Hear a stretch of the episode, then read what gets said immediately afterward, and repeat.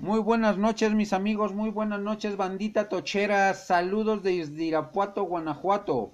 Su gran amigo hermano Marco Ponce de Corback o Eggman, como me quieran llamar, dándole la bienvenida nuevamente este 23 de enero del 2020 a su programa Ofensiva Rápida, 4 downs y punto extra, donde ponemos sobre la mesa cinco temas de fútbol americano en los cuales voy a dar mi análisis muy personal y espero su retroalimentación, espero sus comentarios sobre cada uno de estos cinco temas.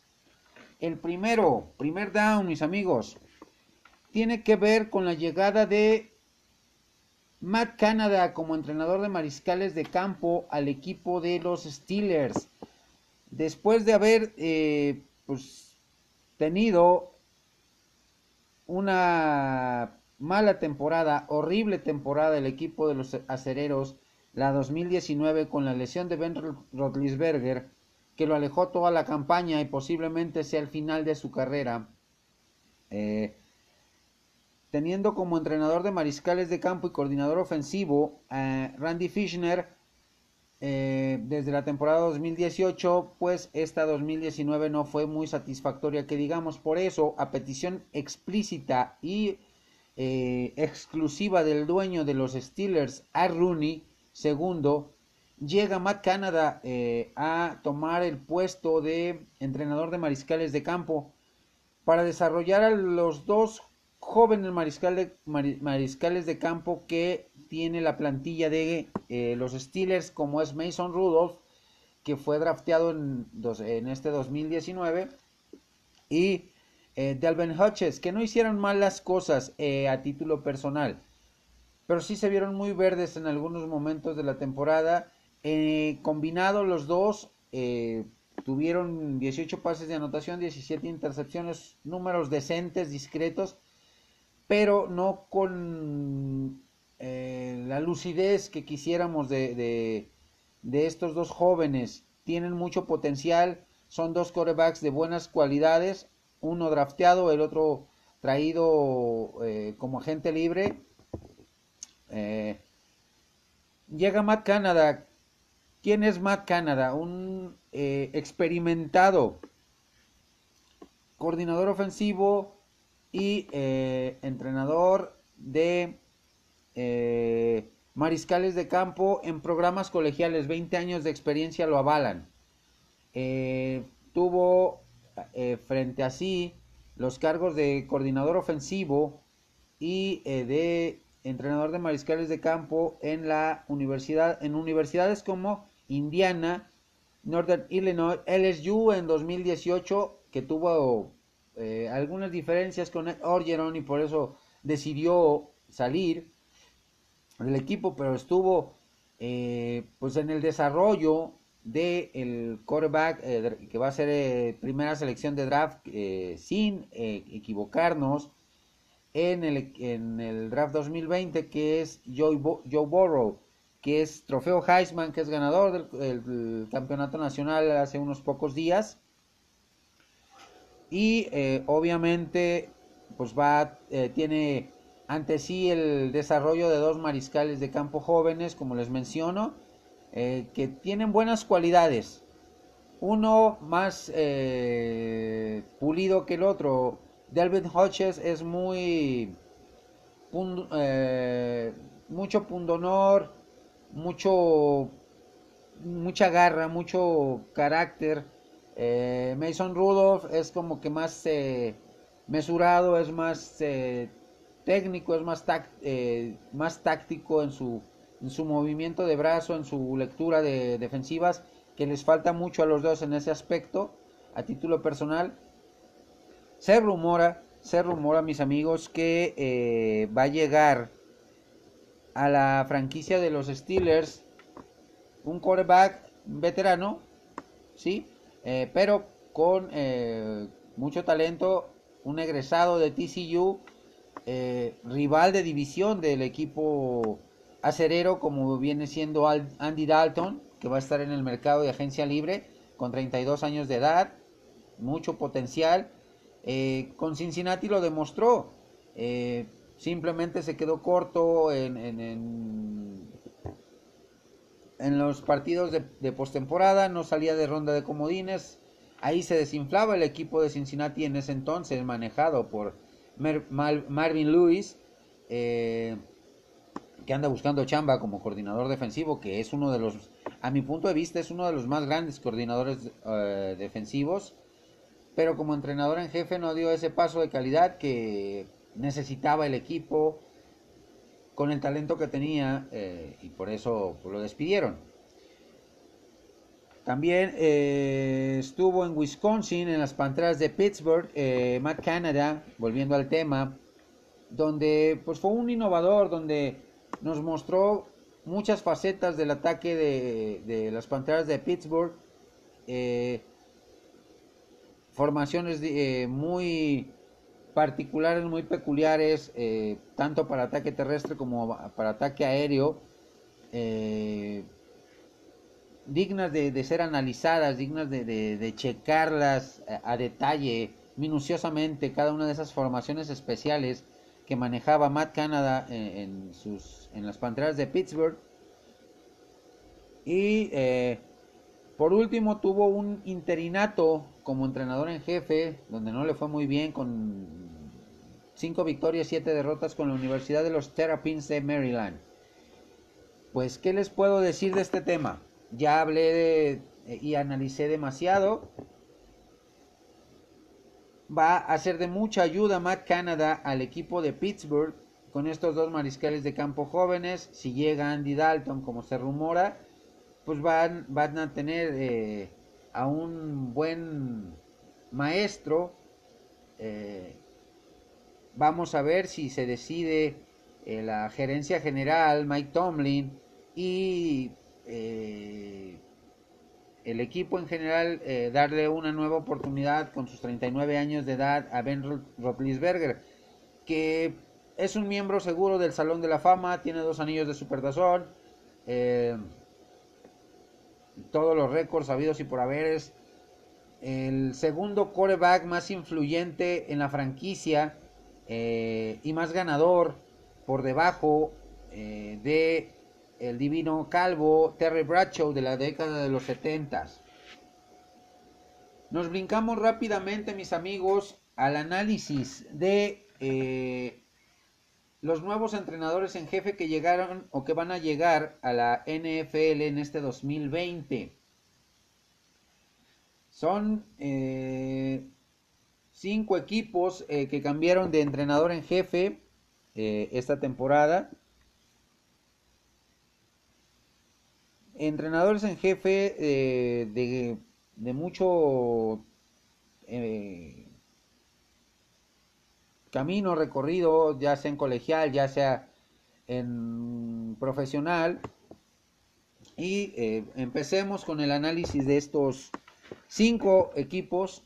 El último que consiguió entrenador en jefe fue los indios de los, los indios, los cafés de Cleveland, perdón, los Cafés de Cleveland, que después de muchos rumores que si Josh McDaniels, que sinceramente a mí no me gustaba, más por lo que hizo con la temporada pasada con los Indianapolis Colts, que ya lo habían presentado como su entrenador en jefe y dijo, ¿saben qué? Dijo mi mamá que siempre no y, los dejó plantados. Llegó Frank Reich, hizo buen, buen, buen trabajo a secas. Le, eh, tiene que mejorar Indianapolis definitivamente tiene que explotar eh, si sigue como mariscal de campo en, el equipo de Indianapolis.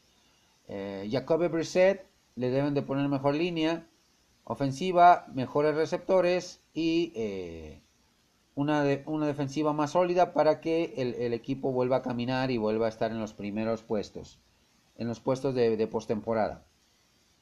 Cleveland tomó eh, como entrenador en jefe a eh, Kevin Stefanski, coordinador ofensivo de los vikingos de Minnesota.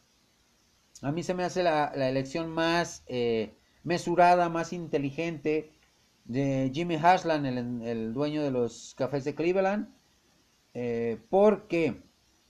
Porque vimos lo que hizo Stefanski siendo coordinador ofensivo de los Minnesota Vikings con un coreback eh, de medio pelo, pero bien pagado como es Kirk Cousins. Eh, lo que mostró con la ofensiva de, Minnesota, yo siento que Stefanski puede potenciar y subir el nivel de la ofensiva de los Cafés de Cleveland que tiene pues talento de sobra. Baker Mayfield, eh, Jarvis Landry, que hace poco leí que estaba jugando lesionado la mayor parte de la temporada, un problema en la rodilla o algo parecido, o en el tendón de la corva, eh, pero jugó lesionado y tuvo muy buenos números. Odell Beckham Jr., eh, que cuando no está con sus aires deriva, es un jugador excepcional. No tuvo números tan explosivos, pero sí aportó a la ofensiva de a la ofensiva de Cleveland en 2019. Y eh, por supuesto, pues, el, corredor de eh, que era de los Kansas City Chiefs, que también está con los que también llegó esta temporada 2019, nomás que pagó una suspensión de ocho partidos por cuestión de un video que circuló en redes sociales de que golpeó a, a una mujer en una fiesta en su casa. Eh, se me fue el nombre del, del, corredor, que tremendo corredor, de, excepcional, tanto corre bien por fuera como por dentro. Y Stefanski y la gerencia general de, Cleveland, pues obviamente, viendo el talento que tienen eh, tanto en ofensiva como en defensiva, donde ocupan reforzar un poquito, darle un compañero a Miles Jarrett, que va a regresar en 2020 después de aquel penoso incidente contra con Mason Rudolph, donde le tiró dos cascazos en, una, en un conato de bronca espectacular, en un Cleveland contra Pittsburgh. Un compañero a Miles Jarrett para presionar a los mariscales de campo. Tienen una muy buena línea defensiva, una defensiva secundaria que ocupa un, un, poquito de ayuda, un poquito de profundidad. Pero eh, Jimmy Haslan, el dueño de, Cleveland, hizo a bien eh, ofrecerle trabajo a quien me parece a gusto personal. Es uno de los mejores eh, coordinadores defensivos en los últimos 30 años. Y me refiero a Wade Phillips, que tuvo sus que veres como entrenador en jefe en Dallas y en Buffalo, pues con números muy decentes, números muy decentes realmente. Pero como dice el dicho, zapatero a tu zapato, si eres buen coordinador defensivo, pues mantente ahí, ¿no? No quieras experimentar. Y Wade Phillips yo creo que ya no está para experimentar. Llegó a Cleveland, eh, conocedor del talento que va a tener en sus manos, eh, lo que lo va a pulir, lo que le va a agregar con su experiencia, con las formaciones defensivas, especiales. Vimos lo que hizo eh, en, su trabajo más reciente, que fue con los Rams de Los Ángeles, teniendo al dos veces eh, defensivo del año, Aaron Donald, que esta temporada 2019 le fue muy mal, no tuvo los números tan espectaculares que tuvo en 2018 Aaron Donald, pero se, siguió, perdón, siendo un eh, jugador influyente, un jugador dominante. Otro de los equipos que eh, cambiaron de entrenador en jefe fueron las Panteras de Carolina. Y se trajeron al entrenador pasional, eh, disciplinario de la Universidad de Baylor, Matt Rule. Pues sí, eh, llega Matt Rule con la consigna de volver a poner a Carolina en los primeros planos. Es un, como les, les comento, es un entrenador disciplinario, pasional, eh, de gran carácter. Corrieron a de Panteras a Ron Rivera y se quedó en, como interino. Uy, se me fue el nombre. Se quedó un coach interino al cual no le dieron eh, la oportunidad de quedarse con el puesto de coach eh, para 2020 Y eh, traen a Matt Rule sin experiencia en la NFL, pero con un gran carácter, con una gran pasión por este deporte, que le va a ayudar en el desarrollo de Kyle Allen, el mariscal de campo, de Will Greyer, eh, que fue tanto para aficionados de los Panteras de Carolina el año pasado, como para los aficionados de la NFL en general, los analistas, una, un pick de tercera ronda desperdiciado. ¿Por qué? Porque es un quarterback que trae muy buenas cualidades, muy buenas habilidades, pero no le sube agua al tinaco con gran frecuencia. Y está medio deschavetado el vato. Pero eh, vamos a ver qué decide Matt Rule, si se queda también con Cam Newton, que lo veo poco probable. ¿Por qué? Porque no sabemos, es una incógnita total eh, el estado de salud de, eh, Cam Newton, que estando sano es un superatleta, es una de las estrellas más rutilantes, más brillantes del universo de la NFL, pero una lesión de banguito rotador del brazo de lanzar, eh, lo vimos la temporada pasada cuando tú estuvo como titular. Sus pases se quedaban cortos, sus pases no tenían la potencia que tenían antes de la, de la cirugía, antes de la lesión, y eso fue mermando, fue mermando su desarrollo como eh, su desempeño como mariscal de campo hasta perder la titularidad, además de una lesión en el pie que pues lo fueron llevando poco a poco, eh, que mejoraba, que no mejoraba, que sí, que no. Es, un, es una de las más grandes incógnitas en la posición de mariscal de campo para el 2020. ¿Cómo llega de salud eh, Cam Newton? Si va a seguir en Carolina, si va a probar la agencia libre, no lo sabemos, pero Matt le puede dar un nuevo brío a la ofensiva y al equipo de Carolina en sí. Los gigantes eh, se fueron por eh, el coordinador de equipos especiales y eh, de alas cerrados de Nueva Inglaterra, Joe Judge, un quarterback sin tantos reflectores, pero que ha hecho buenos trabajos, que tiene un buen palmarés, que es, es disciplinario, que es detallista, que es entregado a su trabajo como ninguno. Gigantes, pues obviamente tuvo una patética temporada. Las dos temporadas que estuvo Pat Shurmur como entrenador en jefe no fueron las más brillantes del equipo neoyorquino. Eh, definitivamente, pues tenían que hacer un cambio. Y la, familia Mara, que son los eh, dueños de los gigantes, pues optaron por traer a un quarterback, de, a un entrenador de bajo perfil, que como asistente, que como entrenador, eh, como coordinador eh, en Nueva Inglaterra hizo muy, muy buenos trabajos y que trae un, una buena recomendación de parte del, de Bill Belichick. Esperemos que no sea igual de tramposo que él.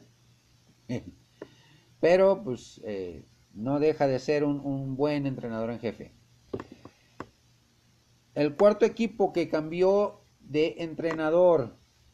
Primero le dieron las gracias a Jay Gruden a media temporada Nombran a Bill Callahan, que ya tenía experiencia como entrenador en jefe en la NFL con los Raiders de, Oakland, con quienes perdió un supertazón a manos de Tampa Bay, eh, que tenía como entrenador en jefe a Shocky Gruden. Ese supertazón eh, se vio manejado, se vio eh, pues visto que la mejor defensiva le ganó a la mejor ofensiva. Tampa Bay tenía la defensiva número uno en aquel entonces, liderada por Mante, Mante Kiffin como coordinador defensivo, con su el Tampa 2, el, el Deep, la defensiva comandada por Derek Brooks, por John, eh, John Lynch, por Rondy Barber, por Warren Sapp. Y la ofensiva número uno era la de Raiders, eh, de Bill Callahan, que tenía a Tim Brown, tenía eh, a Napoleon Kaufman, tenía a, Rich Gannon, el egresado de Delaware, como mariscal de campo. Era una, ofensiva muy explosiva la de los, eh, de los Raiders en, en, aquel entonces, pero el viejo adagio de la NFL se hizo presente. Ofensivas llenan estadios, defensivas ganan campeonatos. Ganó eh, Tampa Bay en aquel entonces. Eh, después de este dato histórico, volvemos al tema y pues Ron Rivera, después de haber sido despedido de el equipo de Carolina por el eh, mal momento que estaba viviendo la, la franquicia felina, eh, pues se queda sin trabajo, pero duró poco, porque el primero de enero de este año eh, el equipo de los Washington Redskins anuncian a Ron Rivera como su entrenador en jefe. Ron Rivera es un entrenador pasional, un entrenador de corte defensivo, y lo demostró en Carolina, lo demostró durante su carrera profesional como jugador, que fue linebacker de aquella defensiva de, los Osos de Chicago del 85, campeones del Supertazón número 20, donde humillaron a Nueva Inglaterra. Y eh, Ron Rivera, pues, llama a uno de los eh, mejores eh, calificados coordinadores defensivos eh, de la NFL, que es Jack Del Río, que también fue un excepcional jugador defensivo con los Raiders, eh, que tuvo sus que veres como, o sus pininos como entrenador en jefe, con Raiders justamente, con Jacksonville. Tuvo números, muy, tuvo números buenos, pero no, no de excelencia vuelve a su nicho de, confort, a su zona de confort, que es coordinador defensivo. La prioridad para el equipo de, Washington es reforzar en el draft o en agencia libre eh, la defensiva, tanto profunda como eh, apoyadores. Buscar recontratar a Leonard Williams, eh, tackle defensivo, y desarrollar a su mariscal de campo, eh, egresado de Florida State, Dwayne Haskins, eh, que tiene gran potencial, pero sí está muy verde todavía. Tienen a Case Keenum, que es un administrador de partidos, pero como eh, lo, he, lo, he, mencionado infinidad de veces, es un trotamundos, es un buen administrador de partidos, pero cuando siente la presión y que le dan el primer golpe fuerte, es cuando empieza a cometer errores. este eh, Case Keenum. Tienen a Cole McCoy, un veterano de mil batallas que conoce el sistema de, de Washington.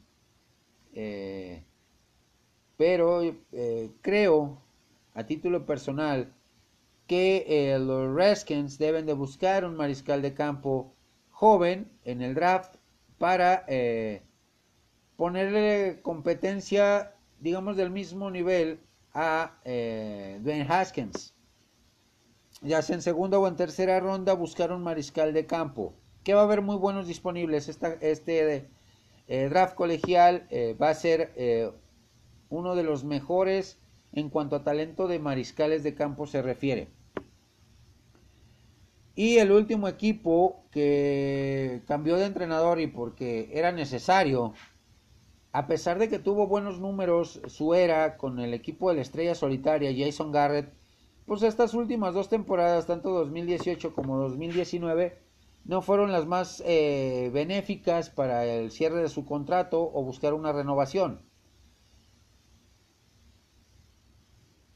Esta temporada fue la más mediocre de todas, con un récord de 8-8, teniendo talento y profundidad en cada línea de la eh, de ambos lados del ovoide, tanto a la defensiva como la, eh, a la ofensiva como a la defensiva y en equipos especiales.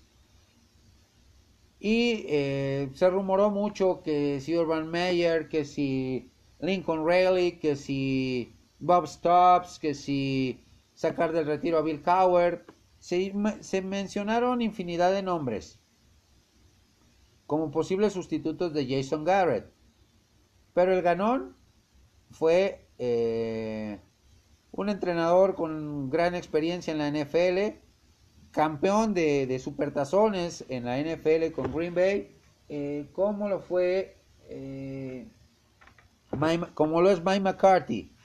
El día 6 de enero eh, dan a conocer la noticia de que Mike McCarthy es el nuevo entrenador en jefe de Vaqueros.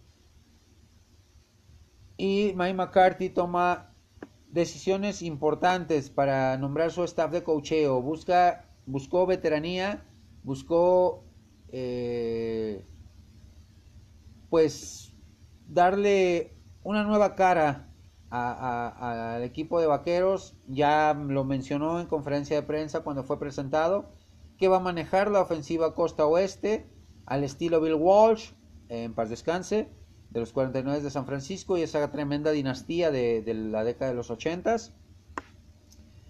eh, con pases cortos, pases de, a media distancia, muy pocos pases profundos, eh, muchos acarreos, lo que estamos viendo actualmente con el equipo contendiente al Supertazón por parte de la Nacional, que es San Francisco.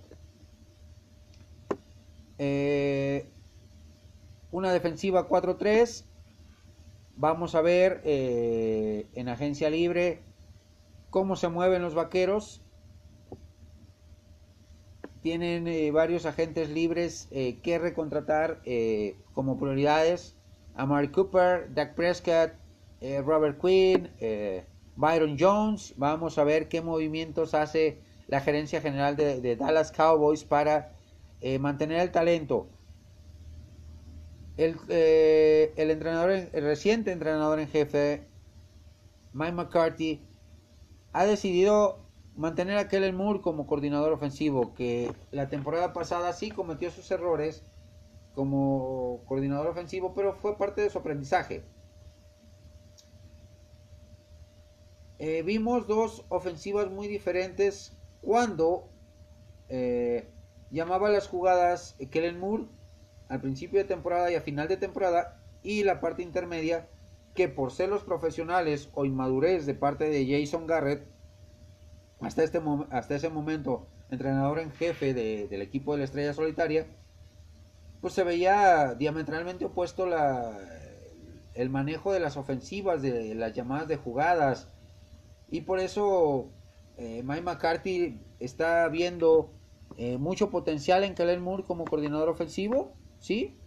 Le da la, le da la, oportunidad. Kellen Moore rechaza una oferta eh, para que, eh, tener el mismo puesto en su alma mater en la Universidad de Washington y se queda con Vaqueros.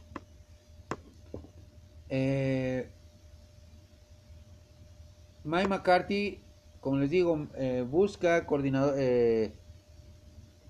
entrenadores en jefe o coordinadores para su staff de cocheo de mucha experiencia. Joe Philben, eh, Doug eh, Nussmeyer, Skip, eh, Smith, eh, Lunda Wells, por mencionar algunos nombres. Eh, Nussmeyer, Doug Nussmeyer, para quienes no lo ubican, pues era un ex mariscal de campo en sus épocas colegiales, no, no llegó a la NFL, si mal no recuerdo, pero sus trabajos previos eh, en colegial fueron muy buenos, muy buenos números, eh, muy buenas referencias y siempre como coordinador ofensivo y entrenador de mariscales de campo. En, Vaqueros de Dallas tenía el puesto de entrenador de alas cerrados, y pues al ver su currículum, Mike McCarthy dice, no, pues tú te vas a encargar de potenciar el, talento de Dak Prescott, vas a encargarte de, desarrollarlo, vas a eh, encargarte de Mike White, de eh, Clayton Thorson, de Copper Rush, si se quedan los esos tres mariscales de campo mencionados en el equipo de la Estrella Solitaria. Que a mi gusto personal, eh, Copper Rush eh, no es muy confiable. Eh, analizando yo videos, tiene buen brazo y puntería a distancia media y corta. A distancia larga le falla mucho. Mike White es una copia calca de lo que fue Jason Garrett como jugador. Misma mecánica de, lanzar, eh, mismas deficiencias al leer defensivas o al, repartir el balón de forma aérea. El más avanzado es al que activaron de, en la parte final de la temporada eh, de eh, perdón, Clayton Thorson. Eh, me gustó lo que vi, lo que analicé en sus videos. Toma muy buenas decisiones, sabe generar yardas con sus piernas, sabe eh, encontrar a su primera, segunda, tercera y cuarta opción en cuanto a receptores o alas cerrados a quien lanzarle el pase tiene un cañón en el brazo eh, para pases de larga distancia, eh, una efectividad muy buena eh, sus años colegiales ante dobles y triples coberturas, liderazgo, vamos a ver qué, qué decide en cuanto a los corebacks backup, Mike McCarthy y su staff de cocheo, porque en días recientes se vio rondando a Cam Newton en las instalaciones de The Star en, Arlington, Texas. Eh, no sabemos. Mike McCarthy ya declaró que eh, su quarterback para 2020 es Dak Prescott. Ya lo declaró, lo ha reafirmado, lo ha afirmado y confirmado.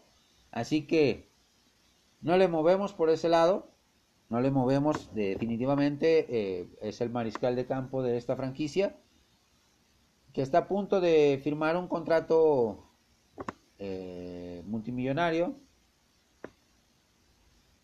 Esperemos que le alcance para esos 40 millones que por temporada garantizados que pidió desde la temporada pasada. Vamos a ver cómo se mueven las cosas, porque también está, como les digo, los contratos a largo plazo de Amari Cooper, de Randall Cobb, que es un viejo conocido de Mike McCarthy con Green Bay, de Byron Jones, de Robert Quinn, que Robert Quinn eh, hoy hace rato estaba leyendo que se ha sentado el representante de eh, Robert Quinn a renegociar con los vaqueros de Dallas porque Robert Quinn se siente muy a gusto ahí porque eh, se identificó con la filosofía del equipo, con la dinámica de jugar eh, con el rol que tiene. Y pues es una buena, una buena decisión de parte del jugador mantenerse donde se siente como, donde sabe que va a, explotar sus habilidades. Pues vamos a ver cuál de estos cinco técnicos eh, nuevos logra eh, llevar a su equipo a postemporada. Mike McCarthy tiene mucho talento tanto en ofensiva como en defensiva y en equipos especiales. Hablando de equipos especiales, pues la vieja escuela de los Dallas Cowboys, de los aficionados, eh, pedían a un entrenador, a un coordinador de equipos especiales, de, las características que tenía el eh, ya legendario Joe Avesano de la década de los noventas, que apoyaba, tenía siempre en el top 5 a los equipos especiales de vaqueros, con un kamikaze como jugador llamado Bill Bates, número 40, apodado el Loco, que era un jugadorazo, era excepcional, era excitante verlo jugar. Vamos a ver, eh, llega John Fassel, eh, conocido como Bones, como Huesos, por su complexión alto, extremadamente delgado pero con una pasión, con una entrega, con un, ah, un fuelle eh, que imprimió en su trabajo en la, en la etapa que estuvo con los Rams de Los Ángeles. Vamos a ver eh, cómo se organiza el staff de cocheo de los, de los Dallas Cowboys para 2020 y nos vamos de inmediato, mis hermanos, a el tercer down de esta ofensiva que tiene que ver con una de las dinastías de quarterbacks eh, más, eh, si no dominantes, sí eh, influyentes dentro del mundo de la NFL y me refiero a la dinastía Manning. ¿Y por qué toco la dinastía Manning? Porque mañana viernes 24 de, de enero, Eli Manning ha programado una conferencia de prensa para anunciar su retiro como jugador activo, como jugador de los gigantes de Nueva York. Eh, la pregunta que salta aquí es, eh, Eli Manning con los números que tiene, ¿merece ser Hall of Famer? A título personal sí. Sus números tal vez no, no impactan o no dicen que sea miembro o vaya a ser miembro del Salón de la Fama. O no merezca.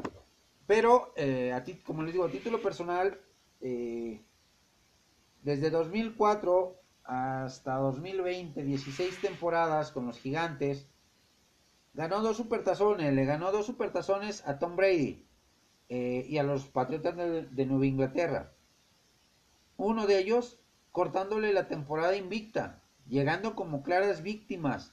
Sí tenía un talento descollante a la ofensiva, a Manny Tumer, eh, este, eh, Tick Barber como corredor, eh, Michael Strahan en la defensiva, por mencionar algunos nombres, Jeremy Shockey, el ala cerrada, Plaxico Borres, David, David Tyree, aquel que con el casco se llevó una tremenda recepción para mantener vivo una serie ofensiva donde la defensiva de, Nueva Inglaterra casi se traga vivo a, a Eli Manning, que no sabemos cómo salió de ahí, de ese mar de manos y jalones y todo el rollo, pero es una de las jugadas más icónicas de los supertazones.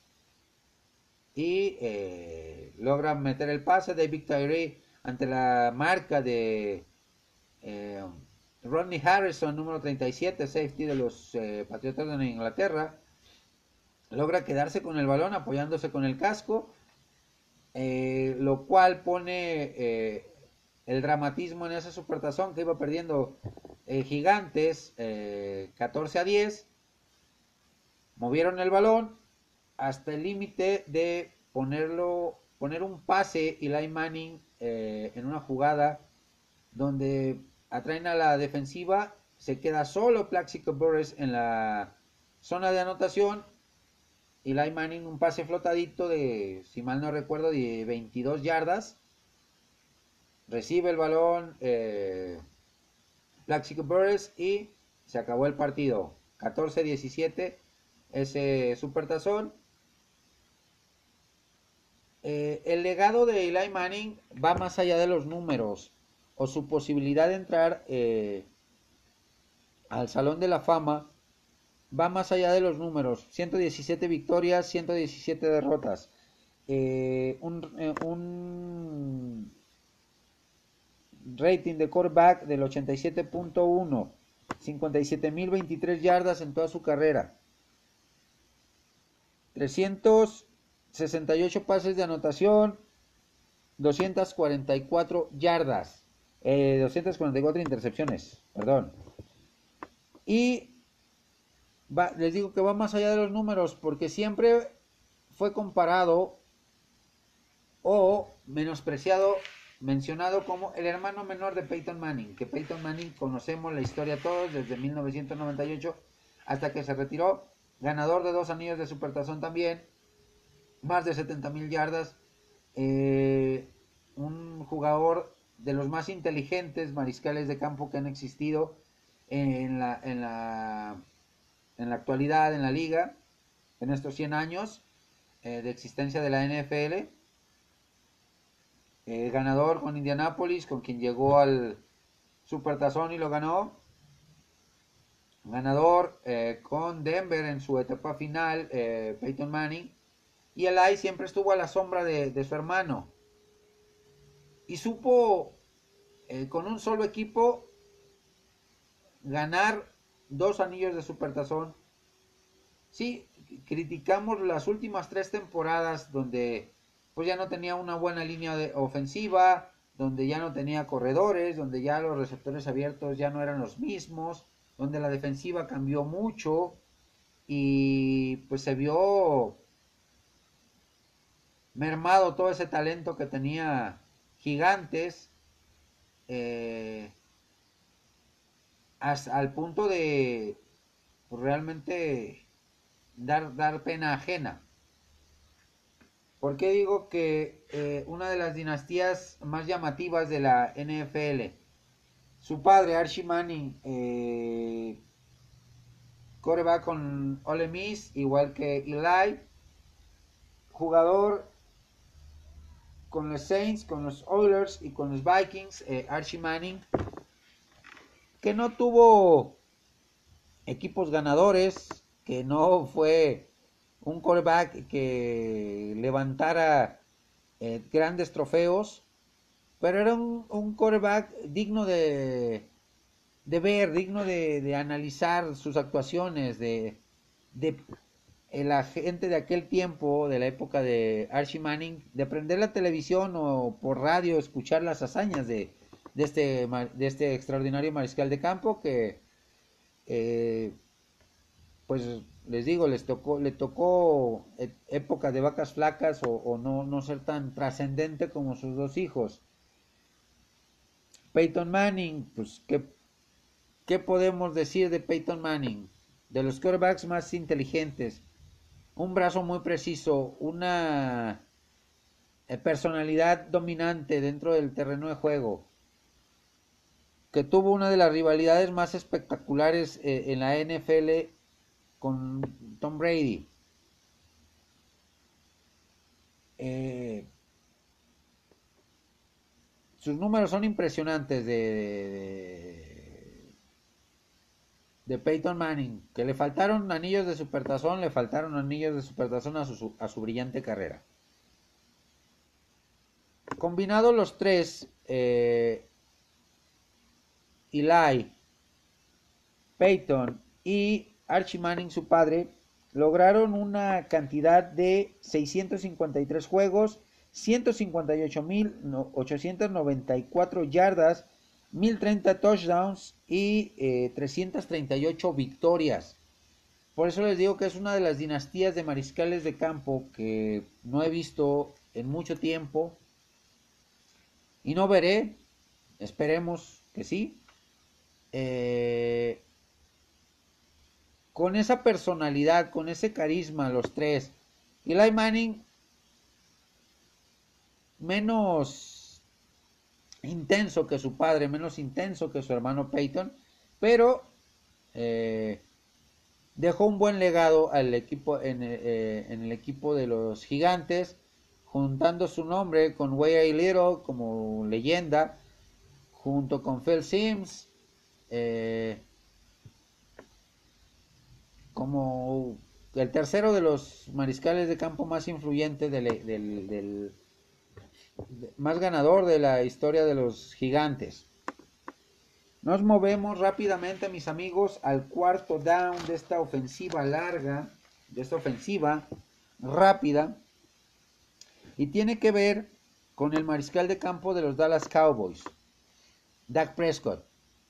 Para muchos, un coreback promedio, para otros tantos, alguien que le hace falta un coordinador ofensivo que potencialice y desarrolle todas las cualidades que tuvo en su época, colegial y lo, por lo cual fue eh, drafteado por los Dallas Cowboys. Está buscando ser el primer mariscal de campo en eh, conseguir un contrato multianual con 40 millones de dólares garantizados por temporada.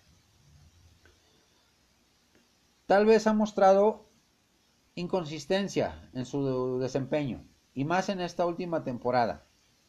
Pero le alcanzó para estar cerca de las 5.000 yardas. De ser eh, un coreback eh, que en sus primeros 60 inicios se codea con la élite de los Dallas Cowboys en cuanto a victorias, derrotas, yardas, eh, porcentaje de pases completos. Y lo digo porque eh, a, título personal y no por defenderlo, me parece que sí merece esa cantidad.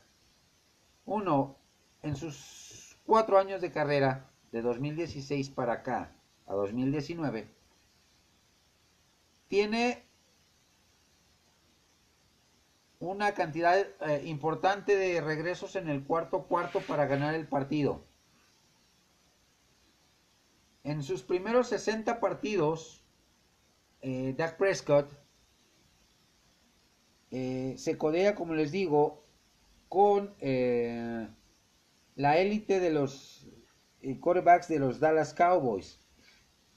En sus primeros 60 inicios, el Hall of Famer, egresado de UCLA, Troy Aikman, tuvo 34 31 victorias, 29 derrotas, 59 pases de anotación, 62 intercepciones, 12.177 yardas, 61 61.2 de pases de porcentaje de pases completos. En sus primeros seis años ganó tres anillos de supertazón. Eh, en ese lapso, Troy Aikman. Por eso es el, quarterback eh, legendario de los Dallas Cowboys, el último sheriff, ganador de supertazones que tuvimos en la franquicia de, la, de Azul y Plata. El segundo, con el que se codea en sus primeros 60 inicios, Dak Prescott, que es el quarterback que tiene todos los eh, números estadísticos eh, de la franquicia, que merece ser también Salón de la Fama, para muchos no, para, eh, para su servidor sí. Antonio Ramiro Romo, número 9, egresado de Eastern Illinois. Eh, en sus primeros 60 inicios, Tony Romo, 39 victorias, 21 derrotas, 115 pases de anotación, 59 intercepciones, 16.300 49 yardas y un promedio de pases completos del 65.3. ¿Sí? Números impresionantes los de Romo. Pero le faltó el anillo de supertazón para convertirse en una leyenda de la estrella solitaria con eh, ese ese anillo en su, en su mano y ese trofeo en las vitrinas de eh, las instalaciones de los Dallas Cowboys. Dak Prescott, nuestro actual mariscal de campo y que busca un contrato que bien merecido lo tiene de 40 millones por temporada garantizados. En sus primeros 60 inicios, 38 eh, ganados, 22 derrotas, 90 pases de anotación, 36 intercepciones, 14.669 yardas y un, un, porcentaje de pases completos del 66.2%, eh, 66.2 de pases completos. Son números. Los números son eh, contundentes, son eh, fríos. Y eh, dice los números que sí merece ese contrato. No sabemos si vaya a ser con los 40 millones o con 37.5 o más arriba de los 40 millones. En este mercado de agencia libre o en este eh, entre temporadas hay dos mariscales de campo. Uno es tener supertazón, Pat Mahomes. Que junto a Dak Prescott están eh, en una carrera parejera para ver quién es el primer mariscal de campo en cobrar 40 millones de dólares o más por temporada garantizados.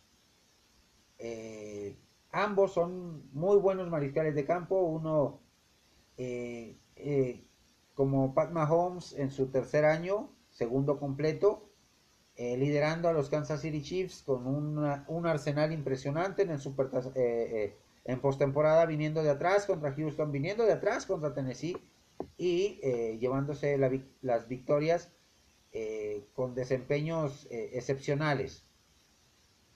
2018 fue su su temporada espectacular, más de 50 pases de anotación, más de 5.000 yardas, eh, MVP de la liga. Esta temporada, eh, como les digo, pues no fue, no fueron los números tan espectaculares que se podían esperar de,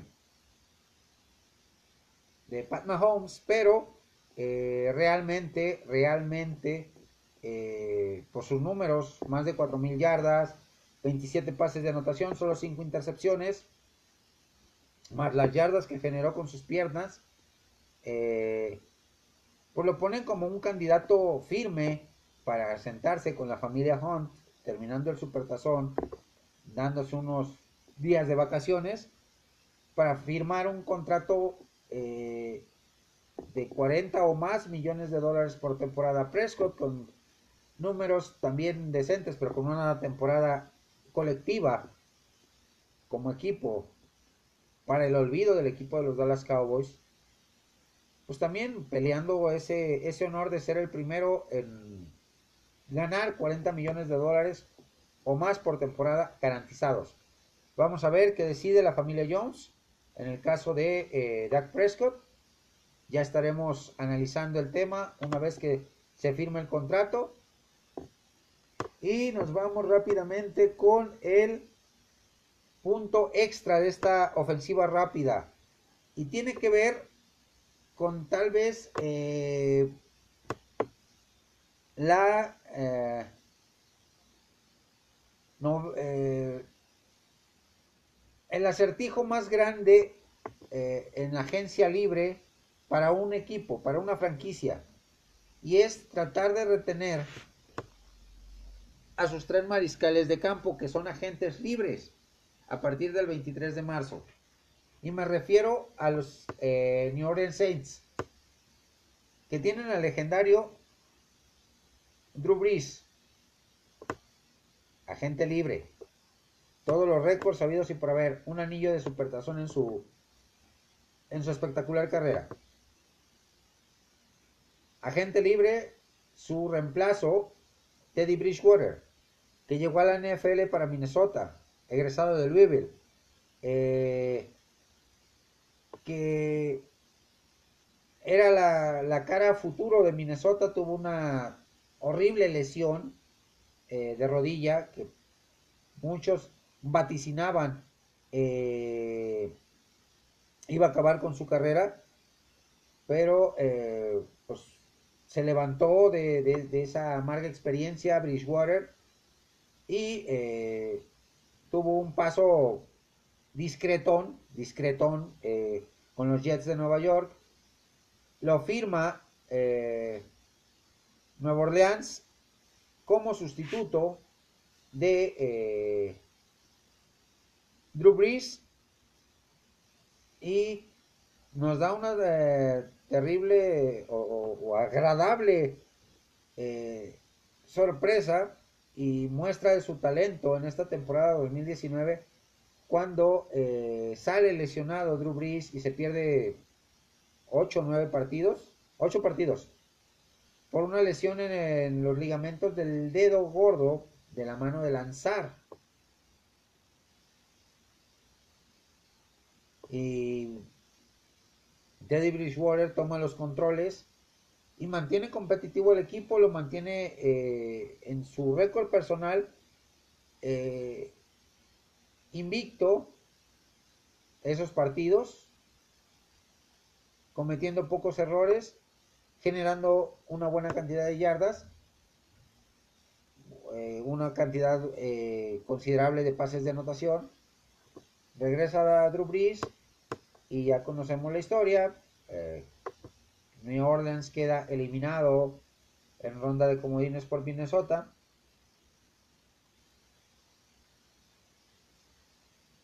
Y por último, el pues todo terreno, no, no nomás es coreback, el número 7, Tyson Hill.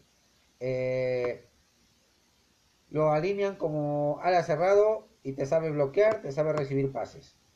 Lo alinean como fullback, te sabe bloquear, te sabe generar yardas. Lo utilizan en, jugadas de engaño, doble engaño, como corredor o como receptor y te genera yardas. te genera números. Lo ponen como mariscal de campo y también genera. Nominalmente es un mariscal de campo, pero, eh, como les digo, es un todoterreno. Juega de ala cerrada, juega de receptor. Ya nomás le falta jugar en la línea, en la línea ofensiva.